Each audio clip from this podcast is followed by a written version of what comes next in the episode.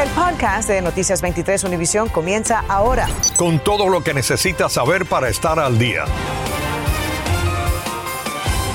¿Qué tal? Les saluda Eileen Cardet y Ambrosio Hernández. Eh, tengan todos muy buenas tardes. Eh, mi querida colega Sandra Peebles está de vacaciones.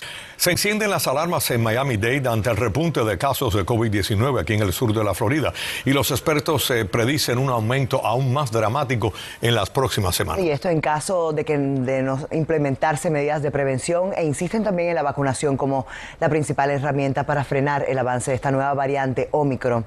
Tatiana Irizar se nos une ahora con mucho más. Adelante, Tatiana. Eileen Ambrosio, amigos, muy buenas tardes. Bueno, de hecho, las autoridades están bastante preocupadas. La alcaldesa Levin Cava y médicos del sistema de salud Jackson ofrecieron conferencias de prensa esta tarde precisamente para eso, para alertar sobre el avance de la variante Omicron aquí en el condado e insisten en la importancia de la vacunación y el uso de la mascarilla para frenar el avance de la enfermedad. Repuntan los casos de COVID-19 en el estado de la Florida. Este jueves se reportaron 6.381. Comenzando mañana, los hospitales van a tener que reportar cada día de nuevo eh, los casos en los hospitales. Eso es muy importante para verificar eh, lo espacio que tenemos. Médicos del sistema de salud Jackson alertan sobre la rápida propagación de la variante Omicron en Miami-Dade. Omicron es una cepa altamente transmisible y altamente contagiosa. Aún no sabemos si va a ser mucho más severa que otras cepas. Destacan un ligero aumento en hospitalizaciones. En el condado, entre 4 y 5 personas de cada 100 que se hacen la prueba tienen COVID-19. Mucha más gente puede infectarse y si mucha más gente se puede infectar, aún teniendo una severidad un poco menor, simplemente por la proporción de números de infectados vas a tener un alto número de pacientes que van a llegar a los hospitales. ¿Coinciden en algo? Máscaras y vacunas para prevenir una enfermedad severa o muerte. Primeramente, yo quiero reforzar el hecho de las vacunas, pero eh, está también el uso de la mascarilla, el saber que esto se transmite por aire. Yo he venido aquí para protegerme del COVID, esta nueva cepa que hay. Señalan que el refuerzo es importante para prevenir enfermedad con las nuevas variantes. Al Tropical Park volvieron las filas para hacerse el examen. He visto fila aquí, no hay appointment en ningún otro lugar, están muy llenos los lugares.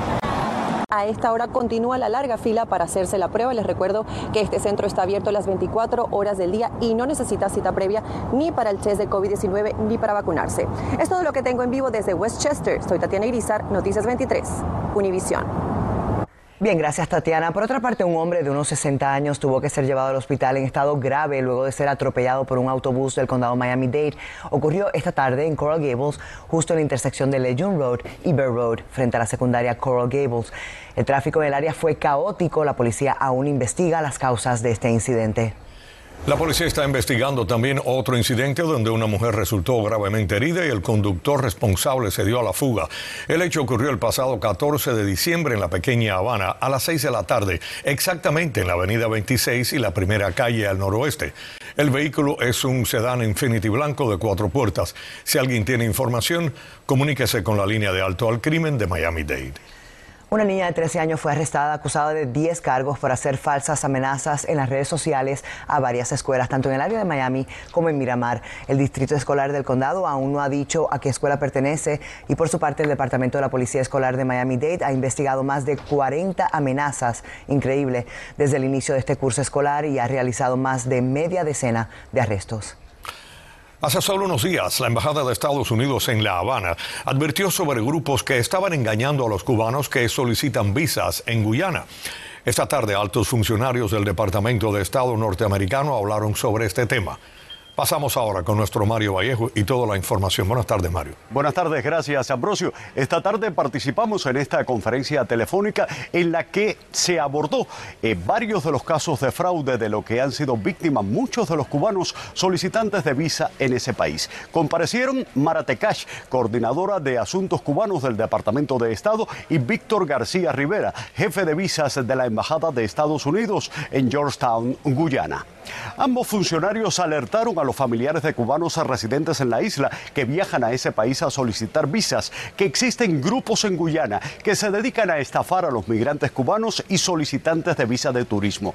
Muchos de ellos radican en los hostales donde se hospedan los cubanos cuando llegan a Guyana. También exhortaron a los cubanos de la isla a que personalmente realicen la solicitud online sin intermediarios y traten de obtener los pasajes directos o con aerolíneas reconocidas. El jefe de visas narró uno de los casos y también la señora Mara Tekash negó que Estados Unidos esté valorando reabrir los trámites consulares en la isla o trasladarlos a Nicaragua, que ahora no requiere visas para los cubanos.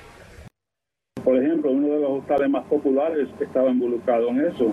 Eh, vino un aplicante con una carta de, cita que parecía sospechosa, investigamos y, eh, era fraudulente, entonces entrevistamos al aplicante y confesaron que pagaron 500 dólares a este hostal para recibir esta carta. Ellos mismos se pudieran entrar en, la página web donde registraron y cambiar la cita. Antes que tenemos esta impresión que habrá un movimiento a otra embajada, eh, ninguno de nosotros tenemos información de, esa, de ese carácter. Para nada eh, estamos hablando de eso.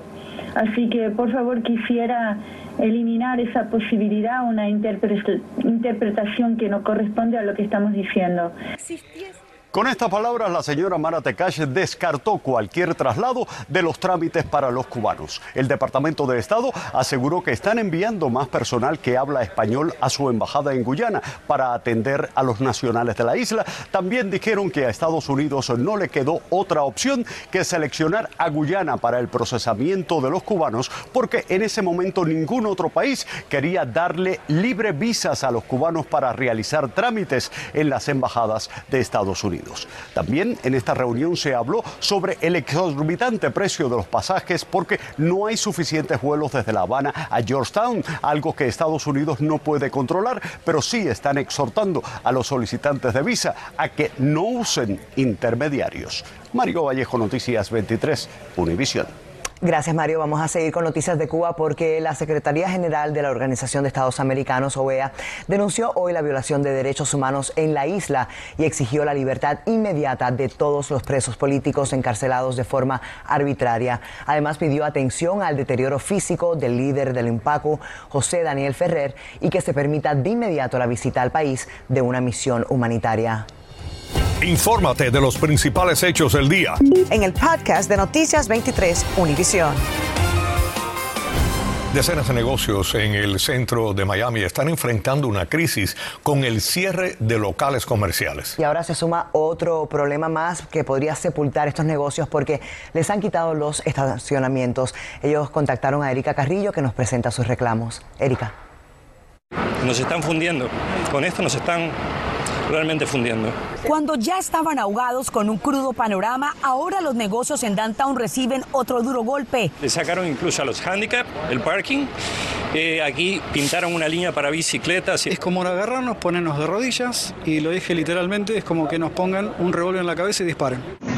Y es que acaban de quitarles todos los parqueos para clientes y descarga de mercancía en varias calles incluyendo North Miami Avenue que tenía espacios en cada esquina y ahora más de un centenar de locales están impactados. Toda esta línea era de puro parqueos, que parqueaban los carros, podían entrar a comprar aquí o en las otras tiendas. Eso no permite que UPS, FedEx vengan a buscar los paquetes en tiempo. Si no nos dejan trabajar, cada vez está, el downtown se está convirtiendo en un desierto. la mayoría de los negocios están cerrando. Los parqueos se eliminaron abriendo paso a un carril para bicicletas que no está terminado ni señalizado. Sin embargo, la autoridad de parqueos multaba hoy sin piedad a los choferes que intentaban hacer entregas o descargar mercancía. ¿Cómo va a hacer eso? ¿Y dónde van a parquear los camiones comerciales para recoger cosas aquí en el downtown, en la tienda? ¿Quién es el político ese que tiene que nos ha permitido esas leyes aquí? El proyecto fue liderado por la comisionada del condado Eileen Higgins y por agencias de Ciudad de Miami que no se reunieron con los comerciantes y tampoco les notificaron los cambios. De la alcaldía de Miami, el comisionado de Miami, ¿alguien no les notificó un email, una carta? En absoluto, ni email, ni una carta, ni nada, para nada. Fue sorpresa para mí. Nadie ha pasado y, estamos en, limbo. Ahora que estamos, nos estamos juntando para hacer la, protesta. Varios CIMERS de la ciudad muestran que las quejas llueven y lo increíble es que no se ha presentado ninguna alternativa o opción para ayudar a los comerciantes a descargar los camiones de sus áreas. Como usted ve, nadie para, todos pasan de frente y nosotros solo miramos cómo se va el negocio. Trabajan 11 personas, es difícil sostener a las 11 personas con un salario. La comisionada Higgins no aceptó una entrevista y nos pidió contactar al gobierno de Miami que no respondió y tampoco lo hizo el comisionado del distrito Ken Russell. Y cuando cuestionamos a la autoridad de parqueos por multar a los choferes pese a que no hay ninguna señal en la vía, respondieron que no se requieren. Así que aparentemente los conductores tendrían que adivinar para evitarse una multa. Podemos dar ninguna explicación por qué está esto tan vacío, o sea, y las calles ahora ya mató todo el downtown destrozaron el downtown por completo. Y a raíz de las denuncias, la autoridad de parqueos de Miami y autoridades tanto de la ciudad como del condado están buscando una solución o alternativas, pero podría ser demasiado tarde para algunos dueños de negocios. Erika Carrillo, Noticias 23, Univisión. Bien, hoy es la víspera del Día de San Lázaro, un santo del cual los cubanos son muy devotos y le hacen promesas. Y desde esa noche, tanto en Cuba como en Miami, comienzan las procesiones. En Jayalía es una tradición que lleva más, más de 50 años. Vamos en vivo con Javier Díaz desde el Rincón de San Lázaro en Jayalía. Gracias, saludos y buenas tardes. Exactamente más que una tradición que aglutina también a personas de diferentes nacionalidades. Observen ustedes estas imágenes en vivo. Ya hay decenas de personas que están llegando aquí para depositar su ofrenda floral, también su ofrenda monetaria y encenderle una vela al Padre de San Lázaro. Vamos a escuchar exactamente lo que nos dijo más temprano uno de los padres del templo sobre el plan de actividades que desde ya estarán organizando para celebrar este 17 de diciembre, el día de San Lázaro. Y aquí hay personas de cualquier tipo de edad, mujeres embarazadas, niños, vienen además con sus mascotas a cumplir sus promesas. Escuchemos brevemente algunas entrevistas que pude realizar para que entiendan un poquitico más lo eh, tan importante que representa para esta comunidad la víspera de San Lázaro. Yo tengo promesa por venir todos los 16. ¿Viene todos los años? Todos los años vengo a mi ver a mi viejo. Que San Lázaro es muy grande y muy poderoso. Porque yo salí de Cuba por el mal y él nos salvó.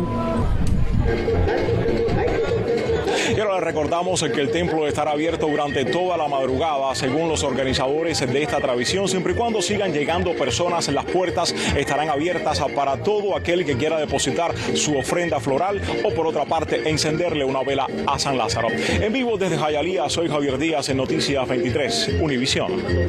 Gracias, Javier.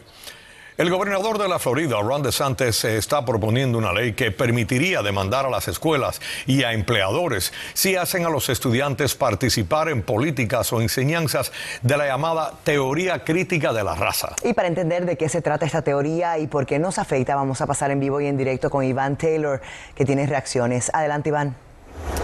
Nadie quiere esta basura. Así lo dijo el gobernador de la Florida al referirse a la teoría crítica de la raza, Ambrosio y Aileen. Así es su nombre. Ron DeSantis dice que lanza este proyecto de ley basado en la preocupación de padres de familia en nuestro estado. Hay que detener lo malo para nuestros hijos y empleados. Es el nombre de la nueva legislación que promueve el gobernador de la Florida. Básicamente el texto de la legislación regula la discusión de temas en escuelas y empleos que incluyan que una persona, en virtud de su raza o sexo, es inherentemente racista, sexista u opresiva, ya sea consciente o inconscientemente. ¿En qué consiste entonces la teoría a la que se opone el gobernador? Es una construcción académica para tratar de explicar cómo la ley tiene un impacto sobre la cuestión racial en los Estados Unidos. El profesor Eduardo Gamarra es un académico de la Universidad Internacional de la Florida quien dice que la teoría parte de cambiar una premisa existente. De alguna manera hemos sido educados con la idea de que la ley es imparcial. El profesor Gamarra cita como ejemplo la lucha contra las drogas. En los últimos 30 años hemos llenado nuestras cárceles básicamente de afroamericanos y latinos el problema es que esta teoría eh, es basada en el marxismo, es antiamericana. El senador estatal republicano Manny Díaz Jr. asegura que el gobernador de Santis responde a la preocupación de padres de familias. La historia se tiene que enseñar, se tiene que impartir la historia. Las partes buenas de la historia y las partes malas. Partes malas, como la esclavitud. Y la teoría es señalada de impulsar el movimiento Black Lives Matter y a la vez demoniza a los fundadores del país. El propio gobernador de Santis condenó comportamientos como derribar la estatua de Thomas Jefferson ha habido esclavitud en la historia del mundo y este fue el único país donde se peleó una guerra, donde se perdieron cientos de miles de personas americanos. Eh, peleando por ese tema. El profesor Gamarra dice que la teoría solo se imparte en universidades sin embargo, el gobernador de Santis indicó al Departamento de Educación este año que la teoría crítica de la raza no se debe impartir en escuelas públicas del Estado. Díaz insiste que no se trata de que se encuentre en un libro. Debe ser el punto de vista de un maestro o un profesor que empiece a usar esa teoría y a través del lente de esa teoría todo lo que se enseña es a través de ese punto de vista. El senador Díaz termina diciendo que lo que propone el gobernador de Santis le da una herramienta a los padres de familia preocupados por lo que se les enseña a sus hijos. El profesor Gamarra, por su parte, no está de acuerdo en que las universidades les indiquen cómo enseñar y qué. El proyecto de ley se discutirá en Tallahassee en enero. En vivo, Iván Taylor, Noticias 23, Univisión. Bienvenidos a la información deportiva. Ayer en Filadelfia, con una tropa diezmada, el Miami Heat lo dejó todo en el terreno en uno de los mejores rendimientos en lo que va de temporada. Sin Adebayo, Butler, Hero, Nikele Martin, entre otros, el equipo contó con el liderato ofensivo de Gabe Vincent y Duncan Robinson, por supuesto conducidos por la experiencia del magistral Kyle Lowry, así como el empuje en los finales de PJ Tucker, quien anotó dos cruciales canastas de tres para separar al Heat lo suficiente como para soportar el último empujón de los Sixers, que al final terminaron quedándose cortos. Una gran victoria de 101 a 96 para Miami, que mañana está en Orlando para medirse al Magic. El próximo 2022, la temporada regular de la MLS comenzará antes que de costumbre para no interferir con el inicio de la Copa Mundial en Qatar. Por su parte, el Inter Miami ya anunció el schedule de 34 partidos del club para la contienda. El equipo comienza el 26 de febrero recibiendo al Chicago Fire en el Drive Pink Stadium de Fort Lauderdale y culminará el 9 de octubre también en casa con el CF Montreal de visitante. En otras palabras, par de meses más y ya nuestro Inter Miami estará de regreso a la acción para una temporada que promete mucho. Bueno, Ernesto Clavelo, Deportes 23.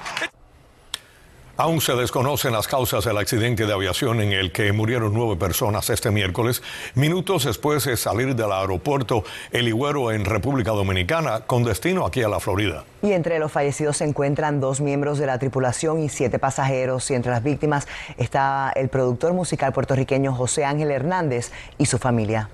Para terminar, tenemos las imágenes de la ceremonia en que 10 estudiantes de Miami-Dade fueron reconocidos con los premios Do the Right Thing, que premia a alumnos que se convierten en inspiración para la comunidad. Los estudiantes fueron recompensados por la policía de Miami-Dade, tres de ellos específicamente por salvar a sus compañeros de clase involucrados en un accidente donde una persona perdió la vida. Felicidades a esos estudiantes. Felicidades. Y hasta aquí llegamos. Acabas de escuchar el podcast de Noticias 23 Univisión. Puedes descubrir lo mejor de los podcasts de Univisión en la aplicación de Euforia o en univision.com diagonal podcasts.